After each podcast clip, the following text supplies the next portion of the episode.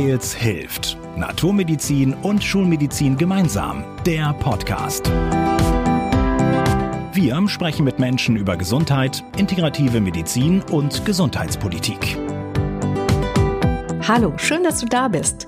Ich bin Anke Genius und heute widmen wir uns im Weils Hilft Podcast der Vielfalt. 10 hoch 14, das ist eine unvorstellbar große Zahl. 100 Billionen. Also eine 1 mit 14 Nullen dahinter. So vielfältig ist unser Reich der Mitte besiedelt. Das Mikrobiom.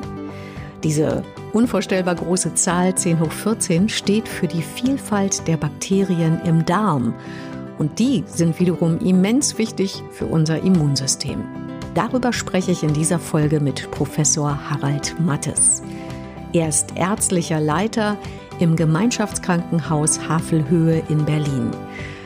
Wir sprechen unter anderem über die Frage, können wir mit bestimmten Nahrungsmitteln diese Vielfalt fördern und welche Mittel helfen bei Reizdarm. Ich wünsche dir gesunde Erkenntnisse und viel Spaß beim Zuhören.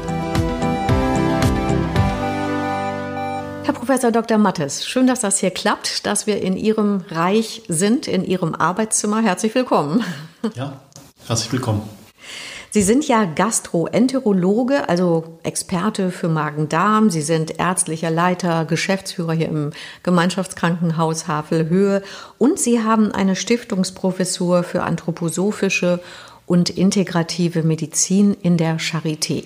Das heißt, das ist ein ganzes Paket, was Sie so alles bewältigen und wir dürfen ja heute mal so ein bisschen hinter die Kulissen gucken. Fangen wir doch mal an bei dem Gemeinschaftskrankenhaus Havelhöhe, das einzige anthroposophische Krankenhaus in Berlin. Was machen Sie hier anders als in anderen Krankenhäusern? Ja, die Medizin hat sich ja seit den letzten 200 Jahren doch sehr stark zur Naturwissenschaft geneigt. Das heißt, sie hat eben auch große Erfolge gehabt. Das war nicht nur die Infektiologie, das war ja auch gerade hier in Berlin mit Herrn Koch und anderen ähm, berühmte Infektiologen hatten, sondern insgesamt ist eigentlich ein sehr mechanistisches Bild in die Medizin eingezogen, wo der Mensch eben auf seiner körperlichen, somatischen Seite immer mehr verstanden wurde. Das ist ein Riesenfortschritt. Das ist der Fortschritt der Medizin der letzten 100 Jahre. Aber auch viele Patienten merken es auch heute, dass sie das Gefühl haben, dass manchmal mehr die Krankheit behandelt wird als sie selber als Person und Mensch, die ja die Krankheit haben bedeutet die psychische, die soziale, aber dann auch die spirituelle Dimension wird meistens außen vor gelassen. Und die anthroposophische Medizin hat nun als Anliegen, dass sie das, was in dem Humanismus eben als Leib, Seele und Geist bezeichnet wird, dass das eben nicht nur als eine kleine Beigabe zur somatischen Medizin ist, sondern dass wir eben schon glauben, dass es große Interaktion zwischen psychischen, sozialen und spirituellen äh, Faktoren im Menschen auch zu seiner leiblichen Grundlage hat. Und das wird eben in Therapie wie auch in Diagnostik eben inkludiert. Mhm.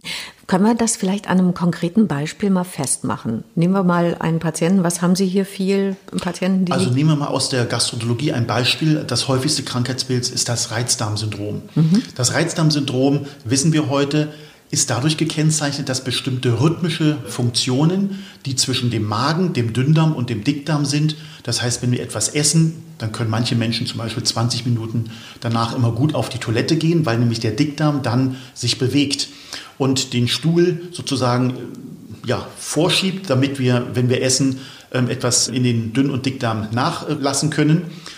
Und da merkt man, äh, es ist eine funktionelle Erkrankung. Das heißt, wir haben früher gedacht, wir können Biopsien entnehmen und irgendwie müsste man was finden. Heute wissen wir, dass eben das gesamte Programm, also immer etwa so Abschnitte von 40 bis 60 Zentimetern, machen eine Bewegung, wo sie das ganze Essen durchwalken, wo sie es dann durchschütteln, rhythmisch und dann transportieren sie es in das nächste Segment. Und das ist ein sehr, sehr komplizierter Vorgang. Was viele Menschen auch nicht wissen, wir haben mehr äh, Nervenzellen am Darm als im Kopf. Das ist so unser Bauchhirn, ne? Unser das ist unser Bauchhirn. Und da sind bestimmte Programme eben auch hinterlegt, die aber rhythmisch aufeinander eingespielt sein müssen. Und bei dem Reizdarmsyndrom kommt es zu solchen Störungen. Und da wissen wir heute, dass zum Beispiel das vegetative Nervensystem, was also für Stress oder wenn wir schlafen, dann haben wir eben den Parasympathikus aktiviert und der ist für den Darm sehr wichtig. Also Menschen, die immer eher sympathisch und Stress haben, aktiviert sind, die haben eher einen unruhigen Darm und für die Verdauung brauchen wir eben eine parasympathische Innervation oder Aktivierung. also, dass man einfach ein bisschen gelassener und ruhiger wird. Genau. Mhm. Also, früher hieß es eben, nach dem Essen sollst du ruhen oder tausend Schritte tun. Also, das Ruhen heißt ja, dass jetzt der Darm, wenn er äh, sozusagen uns aufbaut, wenn er gut arbeiten soll, braucht eigentlich Ruhe und braucht jetzt nicht sofort Stress.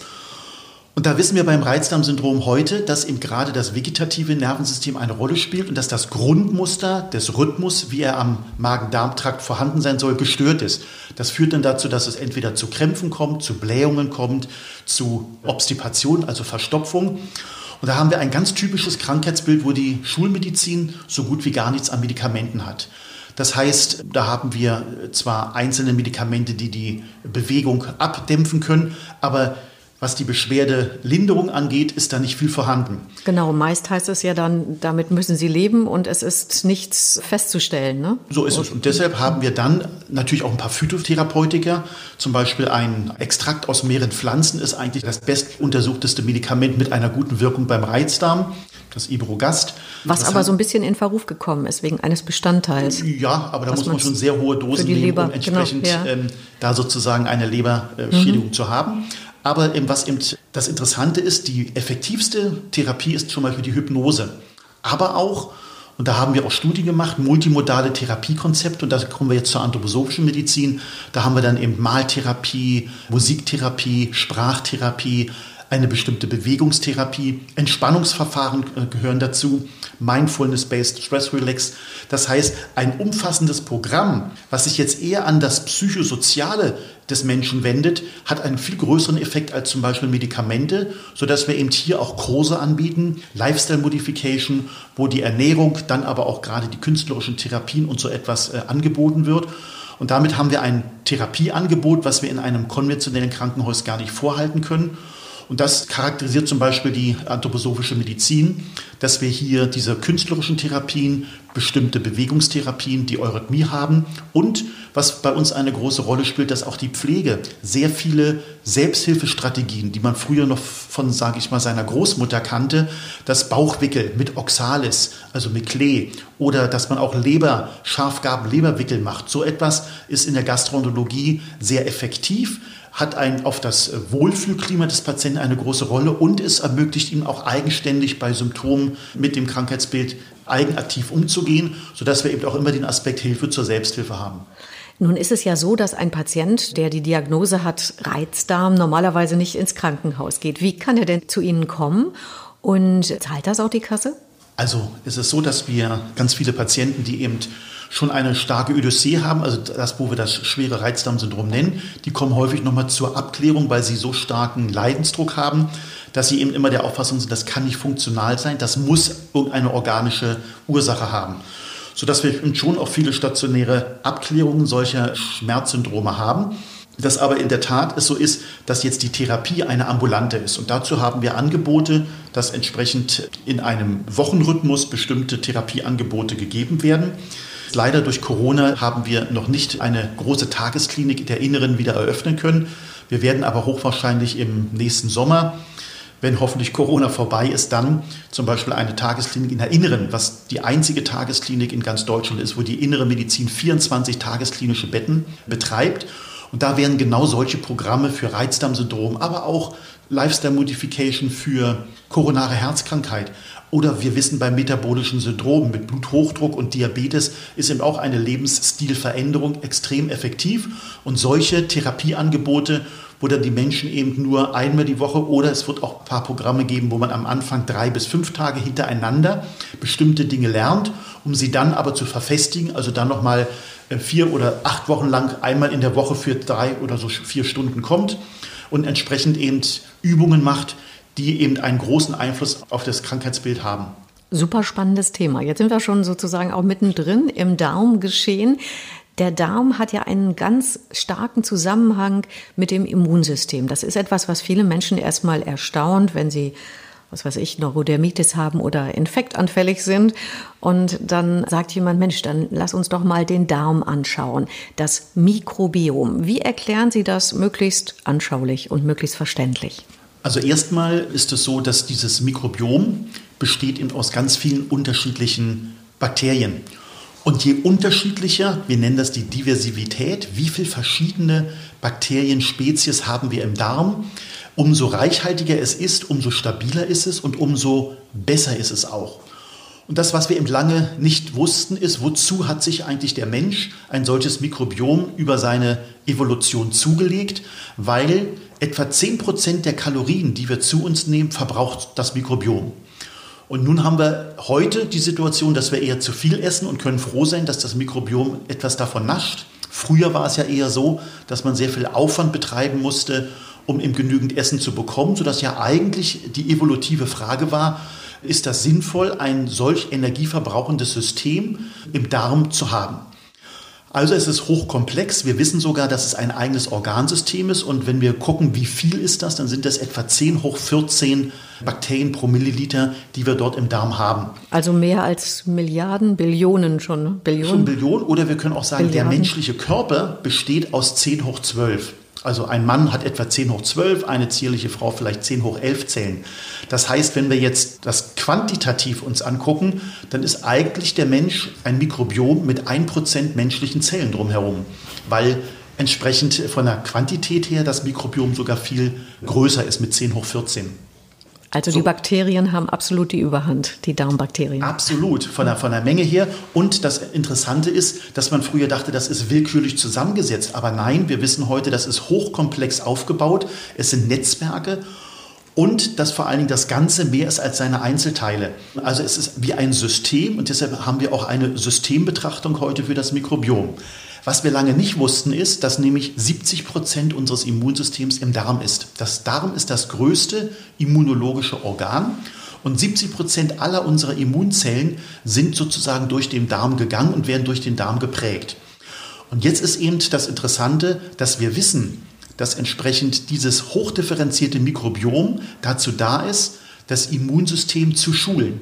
Das heißt, die frühe Besiedlung ab der Geburt da kommen wir dann schon zu einem der Punkte, die extrem wichtig sind für das Mikrobiom. Wir können heute acht, neun Jahre nach der Geburt noch sagen, ob das Kind per Kaiserschnitt kam oder vaginal entbunden wurde, also über den normalen Weg. Und die Vagina ist zum Beispiel durch bestimmte Bakterien, die eigentlich nicht den Sauerstoff so lieben, also anaerobe Bakterien besiedelt. Und dieser erste Kontakt führt dazu, dass es zu einer Grundbesiedlung kommt mit diesen Anaeroben, die später so etwa 99 Prozent unserer Bakterien ausmachen. Und als nächstes ist es dann, ist die Mutter sozusagen erschöpft, wird ja heute auf die Brust sofort das Kind angelegt. Hoffentlich hat die Mutter noch ein bisschen geschwitzt. Dann haben wir nämlich aus den Schweißporen sogar die Staphylokokken, die Streptokokken, die jetzt von dem Kind aufgeleckt werden um die Brust. Das ist eine der wesentlichen Gruppen auch, die Streptokokken, Staphylokokken. Und dann kommt sofort mit dem ersten Milchtrinken die Lactobakterien und die Bifidobakterien. Damit haben wir innerhalb von 24 Stunden eine Reichhaltigkeit, die jetzt Grundlage bietet für dieses Mikrobiom, wie es sich entwickelt. Also bei Streptokokken und Staphylokokken, da haben bestimmt jetzt viele gedacht, wie? Da sagt der Professor Mattes, das ist jetzt genau richtig und das ist toll. Das sind doch oft äh, Bakterien, die schlimme Infekte machen und die man eigentlich gar nicht dann haben will. Na, das können wir vielleicht auch noch ein bisschen ausführen. Das heißt, eigentlich sind Infekte immer dann vorhanden, wenn es zu einem Ungleichgewicht kommt. Und viele kennen vielleicht die Staphylococcus aureus oder kennen auch Streptococcus MRSA. Also den Kranken Krankenhauskeim so den, im übertragenen Sinne. Genau, den mhm. Krankenhauskeim und das sind eben genau Dinge, wenn eben eine ganze Gruppe hochselektioniert wird, das heißt, wo nur noch wenige Spezies übrig bleiben, dann haben wir häufig die Situation, dass sich eben doch eher krankmachende Keime dann erhalten haben und die ganze Gruppe aber eigentlich vermindert ist. Am deutlichsten ist das bei dem Clostridium difficile. Die Clostridien sind ganz normale Bakterien im Darm. Wenn wir Antibiotika bekommen, dann gibt es eine Durchfallserkrankung, die durch Toxinbildung dieser Clostridien bedingt ist. Und da hat man dann immer eine deutliche Störung. Das heißt, man hat ganz viele Bakterien eigentlich kaputt gemacht. Und dann werden irgendwann die Bakterien toxisch, wollen sich dann gegen die anderen also restlichen durchsetzen, gefährlich. Mhm. Und daher ist meistens eine Infektion durchaus auch ein Hinweis dafür, dass eben die lokale Besiedlung der Bakterien gestört ist. Und wir haben ja nicht nur im Darm, zum Beispiel ganz wesentlich auch im Rachen. Und wir können auch sagen, dass wenn man eben äh, mit bestimmten Substanzen die Rachenflora immer wieder reduziert, hat man einen vermehrten Situation, dass man mit Streptokokken, also eine Angina bekommen kann durch Streptokokken, aber das ist meistens durch Reduktion und nicht durch viele äh, Bakterien, die dann eben doch eher einen Schutz bieten. Und so bietet jetzt aber auch, wie ich jetzt bei den Neugeborenen dargelegt habe, dass eben entsprechend dieses die Grundlage ist für die Entwicklung. Und wir wissen, dass gerade in den ersten drei Monaten ganz, ganz viel an Regulation für das Immunsystem entsteht. Und daher ist es eben ganz wichtig, dass heute vaginal entbunden wird, dass man eben dann entsprechend auch stillt, damit man eine gute Grundlage hat. Und es gibt jetzt die ersten guten Studien schon, die eindeutig zeigen, dass wenn eben es nicht ging, dass man vaginal entbunden hat, sondern einen Kaiserschnitt machen musste, dass zum Beispiel Vaginalsekret und jetzt gibt es Studien, dass man sogar Stuhl von der Mutter nimmt, um es dem Kind zu verfüttern, damit man eben möglichst rasch die Bakterien dort in dem Darm ansiedelt. Was dann passiert ist, dass diese Bakterien jetzt an der Schleimhaut des Darmes mit dem Immunsystem in ein Gespräch kommen. Und je reichhaltiger und differenzierter dieses Mikrobiom ist, umso differenzierter kann das Immunsystem sich ausbilden. Und das, was man früher auch dachte, dass eben Autoimmunerkrankungen, wo das Immunsystem angeblich spinnt, da wissen wir heute, Autoimmunerkrankungen wie aber auch Allergien sind eigentlich Erkrankungen, wo das Immunsystem schwach ist, wo es nicht differenziert reagieren kann und deshalb ist eine Autoimmunerkrankung wie auch Allergien ein undifferenziertes Reagieren auf einen Reiz und nicht ein angemessenes. Ich mache das immer mit dem Beispiel, dass ich den Unterschied sage, was ist der Unterschied zwischen einem Berliner und einem Londoner, wenn wir in der U-Bahn sind. Dann ist es in Berlin so, wenn ich in Berlin jemand auf den Fuß trete, dann heißt es, hey, was machst du? Man wird angeschrien, man kriegt Angst. Und das ist eine Reaktion, die man gegebenenfalls als zivilisierter Mensch nicht als angemessen empfindet. Und wenn das in London passiert, dann heißt es, oh, excuse me, I think my feet is under yours. Das heißt, ja. das eine ist eben differenzierte Kultur, das ist differenziert und das ist die angemessene Reaktion. Und so kann man sich das mit der Allergie auch eben vorstellen, dass die Allergie eine nicht angemessene, überschießende Reaktion ist, die aber auch meistens mit einer verminderten Diversität im Mikrobiom zusammenhängt. Genau, die, die Verschiedenheit, die Diversität, die so wichtig ist. Da sind wir dann wieder beim Darm. Ist ganz, ganz spannend, was Sie jetzt so alles sagen. Ich möchte noch mal einmal kurz einhaken bei der Geburt, wenn äh, zum Beispiel ein Kind per Kaiserschnitt zur Welt kommt. Das heißt, Sie geben quasi Müttern dann den Tipp, nachzuhelfen, damit das kleine Baby sozusagen sein Mikrobiom anlegen bewegen kann. Also wirklich aktiv nachzuhelfen. Mit, sogar mit Stuhl, sagen sogar mit Stuhl Also das, das, das wird, heißt, wird viele sehr, sehr, sehr irritieren, glaube ich mal. Ja, das heißt, bisher war es schon so, dass wir natürlich auch die Mütter darauf aufgeklärt haben, sie auch dazu gefragt haben, aufgeklärt haben, ob sie das eben auch wünschen. Natürlich würde man das niemals gegen den Willen einer Mutter machen, aber wenn man sie aufklärt, sind sie immer ganz erstaunt, was das alles bedeutet. Bisher haben die Hebammen meistens im Vaginalsekret dann doch genommen und es dem Kind zum Ablutschen gegeben.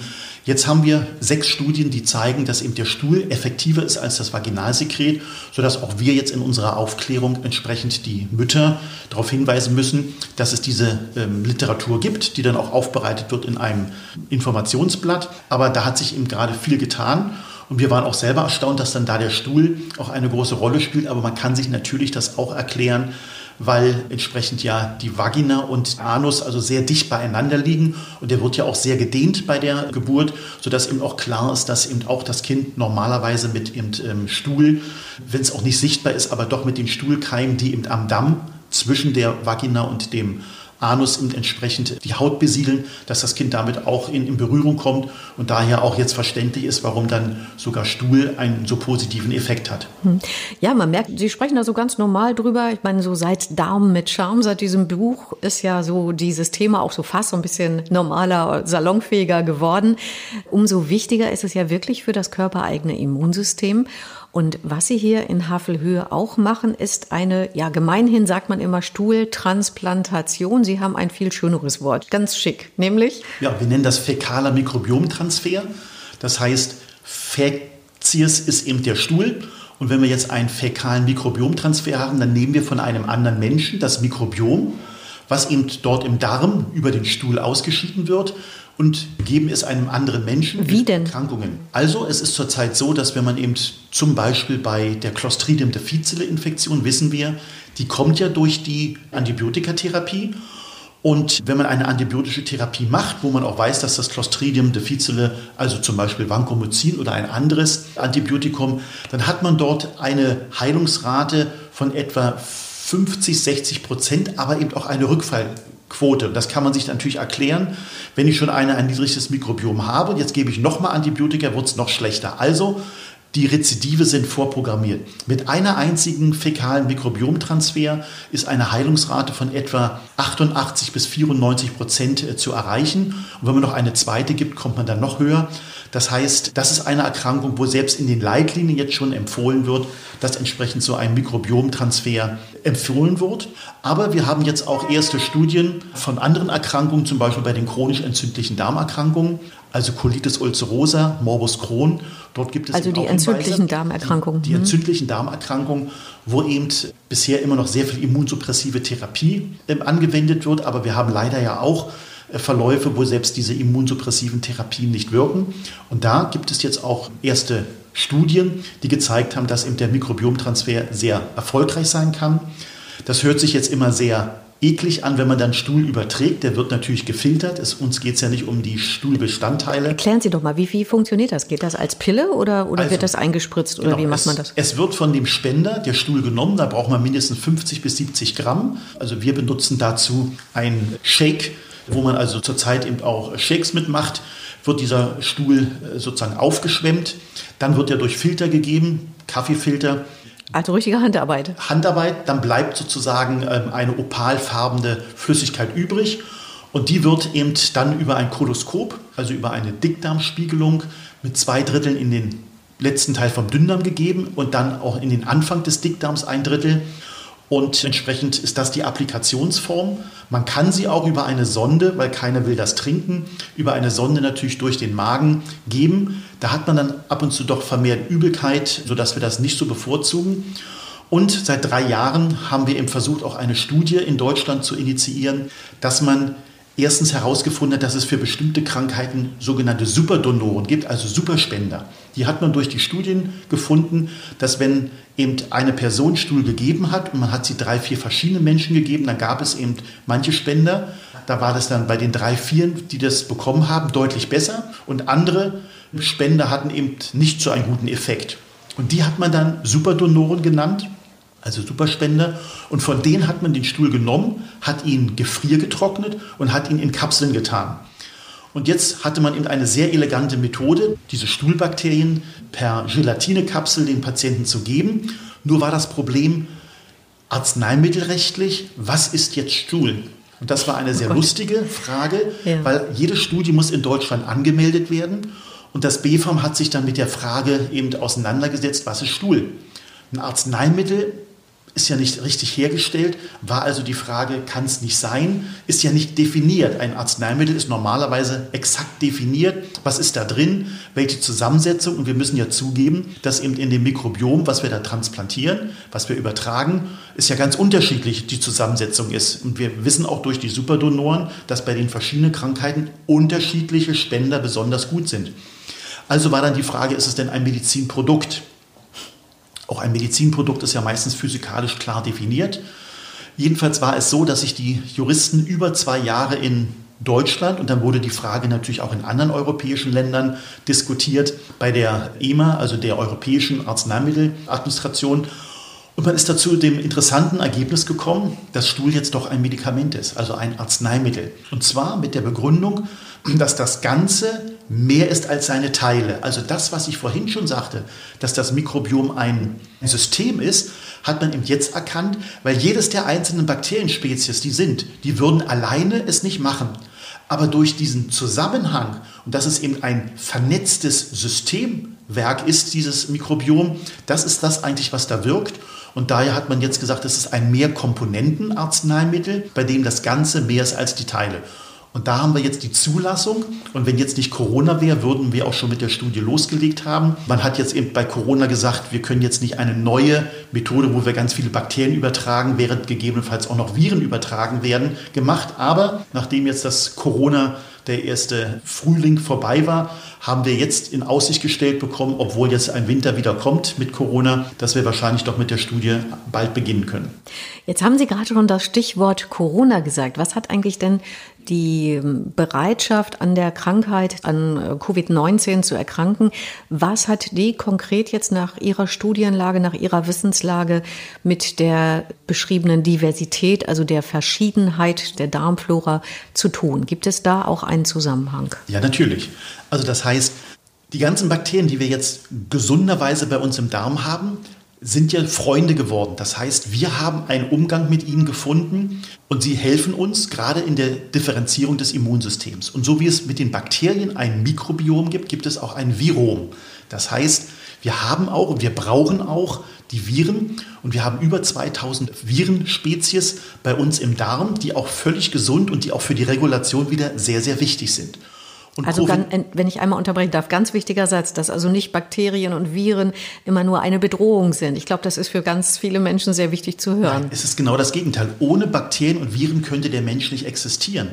Also ein Beispiel, wenn wir eine Maus nehmen, die wir im Labor großziehen, steril, ohne dass Bakterien und Viren mit der Maus in Berührung kommen. Und wir würden diese Maus nach drei Monaten in die freie Wildbahn setzen, dann ist diese Maus nach ein bis zwei Tagen tot.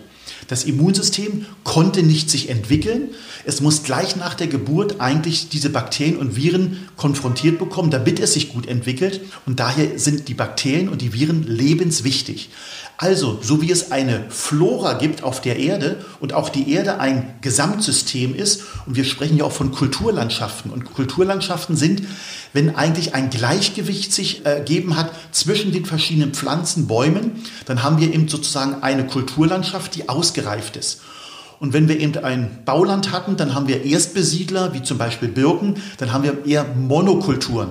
Und daher ist eben eine Kulturlandschaft, eben eine ausgereifte Landschaft und so gibt es eben auch mit dem Mikrobiom ausgereift. Und das muss am Anfang des Lebens beginnen. Und jetzt komme ich zurück zu den Viren. Und da ist es jetzt so, dass die Viren im ganz normal auch dazugehören. Aber bei Covid-19 haben wir es mit einer Zoonose zu tun. Das heißt, das ist jetzt ein Virus, was aus dem Tierreich übergesprungen ist auf den Menschen. Und daher ist es gefährlich, weil der Mensch sich noch nicht und das Immunsystem noch nicht damit auseinandergesetzt hat und entsprechend macht es Krankheitsbilder. Wobei das Covid-19 ein sehr schwach pathogenes Virus ist. Wir haben in den letzten 20 Jahren mehrere Zoonosen gehabt, MERS oder auch äh, Ebola, wo am Anfang 90 Prozent gestorben sind, wenn sie damit infiziert sind. Das ist ja beim Coronavirus ganz und gar nicht der Fall. Da ist es ja so, dass vier bis sechs Prozent in Deutschland, die davon infiziert sind, eine kräftigere äh, Infektion bekommen, aber ansonsten ja auch ganz viele jetzt schon gar keine Symptome haben. Das heißt, dadurch, dass es eine Zoonose ist, unser Immunsystem sich bisher mit diesem Virusspezie nicht auseinandergesetzt hat, ist es erstmal krankmachend oder kann krankmachend sein. Und da haben wir die typische Situation, dass jetzt die alten Menschen viel, viel mehr gefährdet sind als die Jungen. Warum ist das so? Kinder unter neun Jahren, wenn die nicht eine schwere Erkrankung haben, können praktisch nicht schwer an äh, Covid erkranken. Und das hat etwas mit dieser enormen Immunleistung zu tun, was der junge Organismus schafft. Und dann schafft er sogar eine neue Zoonose, das Covid-19, sage ich mal, damit relativ blande umzugehen, ohne dass diese Schüler, wenn sie eben unter neun Jahren sind oder zehn Jahren, haben kaum Symptome. Aber auch die Jugendlichen haben ja kaum Symptome.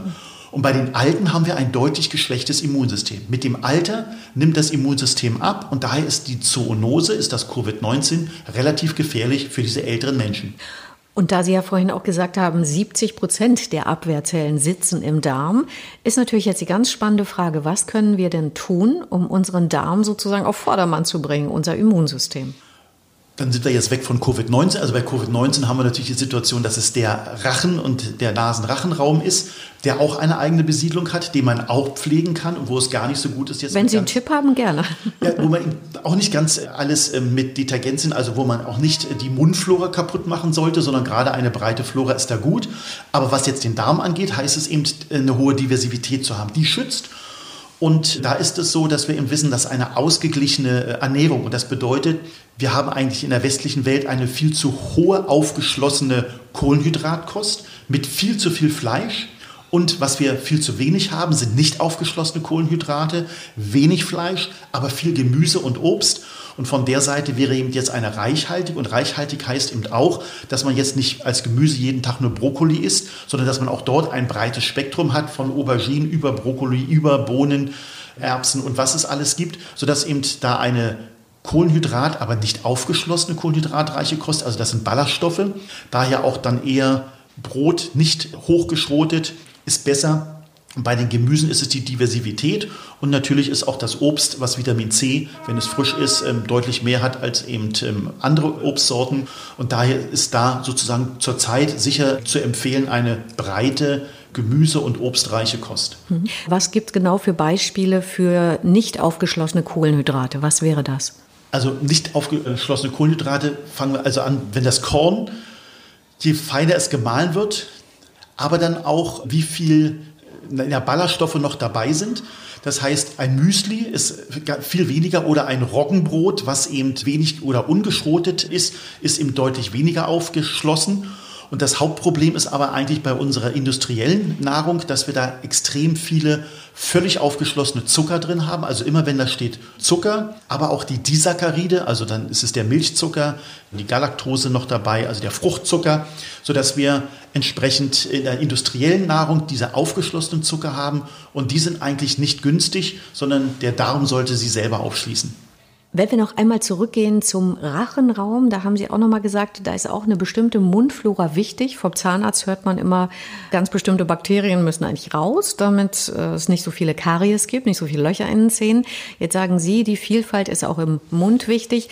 Heißt das, man sollte zum Beispiel vorsichtig sein mit scharfem Mundwasser oder was kann man speziell tun, um die Mundflora auch im Hinblick auf Covid-19 zu pflegen? Also auch das ist jetzt wieder sehr interessant, dass gerade Karies ein Hinweis darauf ist, dass die Mundflora nicht gesund ist. Das heißt, da haben wir eben ein deutliches Überwuchern von bestimmten Bakterien, die eben diese Karies verursachen und sind ein Hinweis darauf, dass die Mundflora nicht eine hohe Diversität hat. In der Mundflora haben wir nicht 10 hoch 14 wie am Darm, sondern eher 10 hoch 7 Bakterien pro Milliliter. Aber gerade das, was eben Mundwasser angeht, aber wir können auch sagen, hochprozentiger Alkohol desinfiziert eben auch. Das heißt, das ist nicht beim Bier, das ist äh, niedrigprozentig, aber alles, was jetzt über 20, 25 Prozent schon Alkohol geht, aber auch die sogenannten Mundwasser, die entsprechend desinfizieren sollen, sind eigentlich eher hinderlich für eine diverse Mundflora, als dass sie positiv sind. Aber Rauchen gehört ebenfalls dazu, dass es eben stark toxisch auch für die Mundflora ist. Das heißt, wir haben auch da eher eine Abnahme, sodass eben auch das Rauchen zu den, sag ich mal, Lastern gehört, die die Mundflora nicht gerade verbessern. Da gab es doch aber irgendeine Studie, dass Raucher sogar besser vor Corona geschützt sind. Das erzählen immer alle Raucher. Jein, also das hat etwas jetzt mit dem ähm, Angiotensin-2-Rezeptor auch zu tun gehabt, äh, wo die Expression, das heißt auf den Epithelien von unserem Rachenraum, haben diese Epithelien eben auch leichte Ausstülpungen und da sind Rezeptoren drauf. Und bei den Rauchern sind diese Epithelien so geschädigt, dass diese Rezeptoren also eher die obersten sind. Hautschichtstzellen, ne? diese die, Schleimhautzellen. Genau, die obersten mhm. Epithelzellen, die, die Schleimhautzellen, die haben dann eben weniger von diesen Rezeptoren, wo dieses Virus andockt. Und daher ist sozusagen das ein gewisser Schutz. Aber letztendlich muss man sagen, der echte Schutz ist eigentlich, dass man ein Flimmerepithel auch hat, gerade bei uns im, im Diese feinen Härchen. Diese feinen Härchen und die dann den Schleim auch wieder nach außen transportieren. Und der ist ja bei den Rauchern deutlich gestört. Und viele Raucher haben ja dann morgens erstmal, dass sie etwas abhusten, was dann so gelblich ist.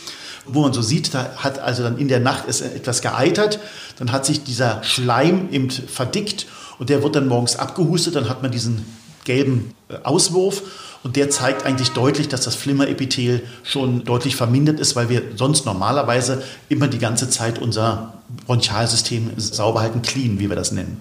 Herr Professor Mattes, wir haben jetzt ganz viel gelernt über das Immunsystem. Wir haben ganz viel gelernt über bakterielle Vielfalt und auch virale Vielfalt im Rachen, im Darm.